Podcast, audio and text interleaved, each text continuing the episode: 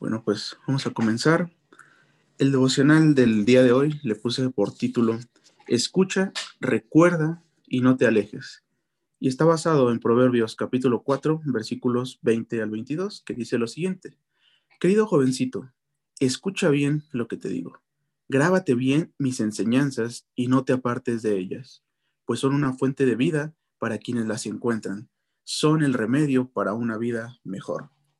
Y bueno, este pasaje que vamos a estudiar este día es un fragmento de un capítulo completo donde un padre está aconsejando a un hijo de diversos temas que le van a servir en la vida, que le van a servir para poder aplicar en, pues, a lo largo de su caminar.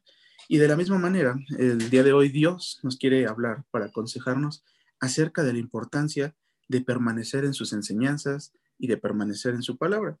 Y dentro de este pasaje, si ustedes pudieron observar, se resaltan tres mandatos que son en los que vamos a enfocar el día de hoy este estudio. Y el primero de ellos es, escucha bien lo que te digo. El segundo, grábate bien mis enseñanzas. Y el tercero, no te apartes de ellas. También nos dice este pasaje que obedecer estos tres mandatos que Dios nos está indicando va a traer a nosotros vida y que además son el remedio para una vida mejor.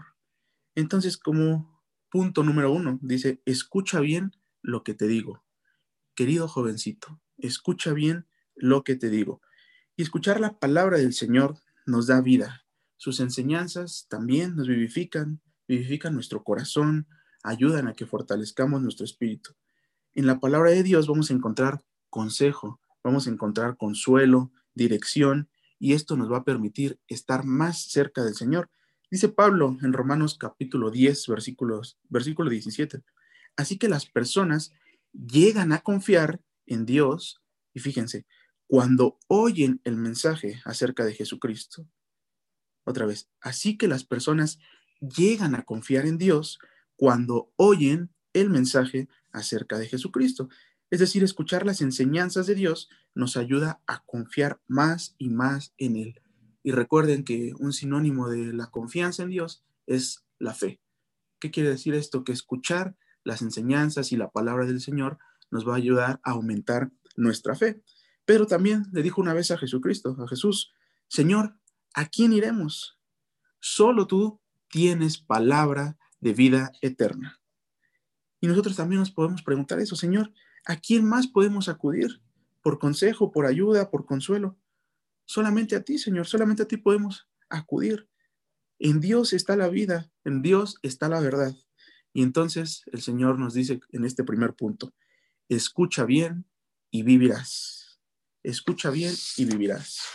Y como punto número dos, dice también el proverbio, grábate bien mis enseñanzas. Ese es el siguiente paso.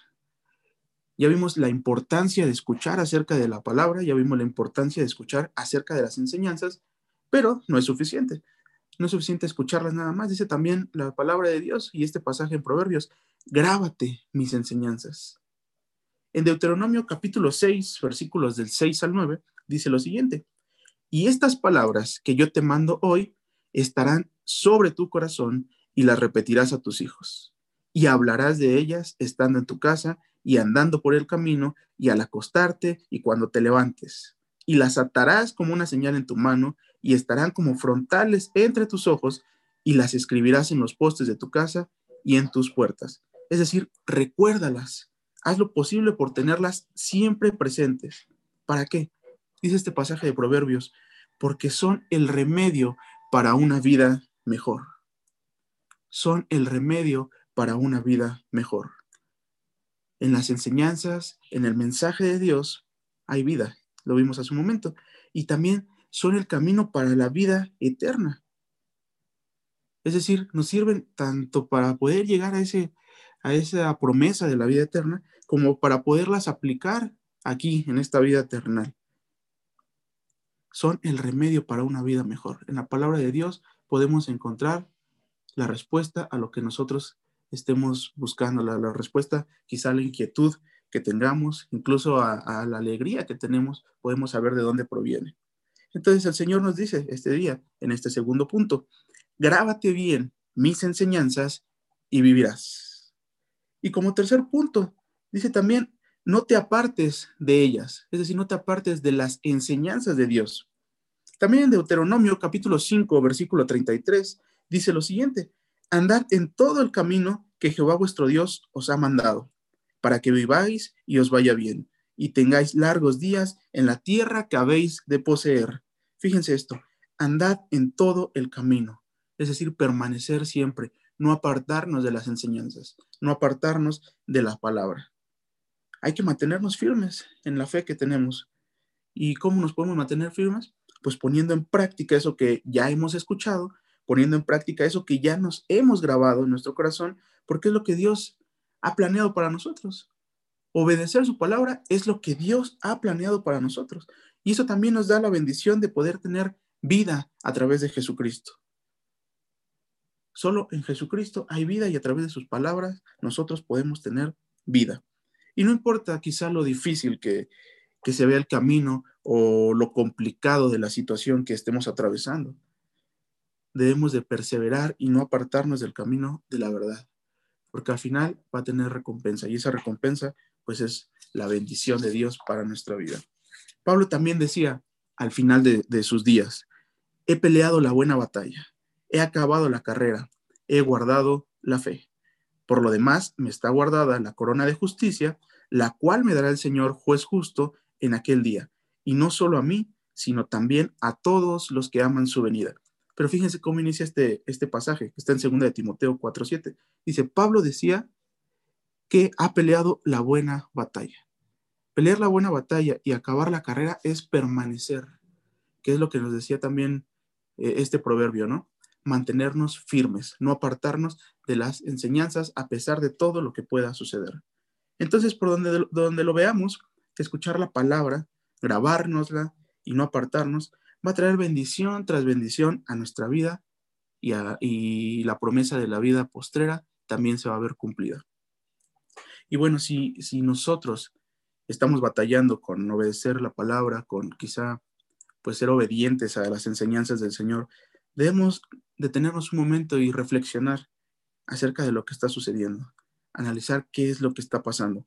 Porque si bien es cierto que es difícil, que es difícil a lo mejor pues mantenernos siempre en esa línea, pues aún esa dificultad y aún ese eso complicado que podemos tener debe traer esperanza y debe traer fe a nuestra vida, porque obedecer la palabra quiere decir que estamos en Cristo. Porque obedecer la palabra quiere decir que estamos viviendo para Cristo, que estamos siguiendo las enseñanzas para poder agradar al Señor. Entonces, esta mañana, Dios nos dice, escucha, grábate y no te apartes de mis enseñanzas. Vamos a hacer una oración. Señor Padre, ayúdanos a caminar conforme a tu voluntad, Dios.